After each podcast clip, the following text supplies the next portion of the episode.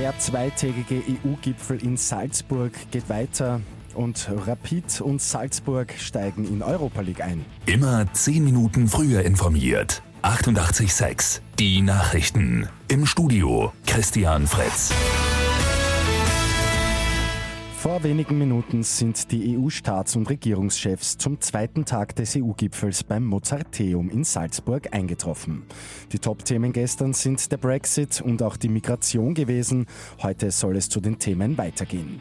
Bezüglich Migration und dem damit verbundenen Außengrenzschutz erklärt EU-Kommissionschef Jean-Claude Juncker, es gab gestern Nacht keine nennenswerte Fortschritte, aber ich denke, dass der Schutz der Außengrenzen trotzdem äh, so geregelt werden wird, dass wir bis Ende des Jahres zu Potte kommen.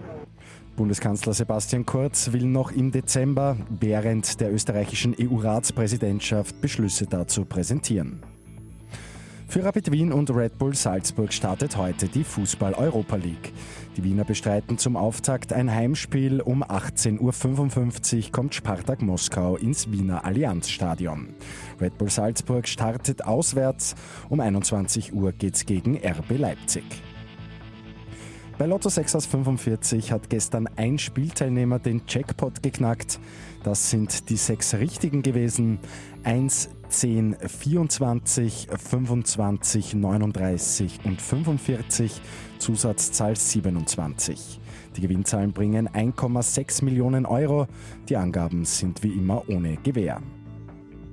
Und bei America's Got Talent hat die österreichische Akrobatikgruppe Zurkaro den zweiten Platz belegt. Die gute Nachricht zum Schluss. Die Vorarlberger konnten zwar nicht die Million für den Sieg gewinnen, für die Akrobaten war es aber trotzdem ein Riesenerfolg vor einem Millionenpublikum.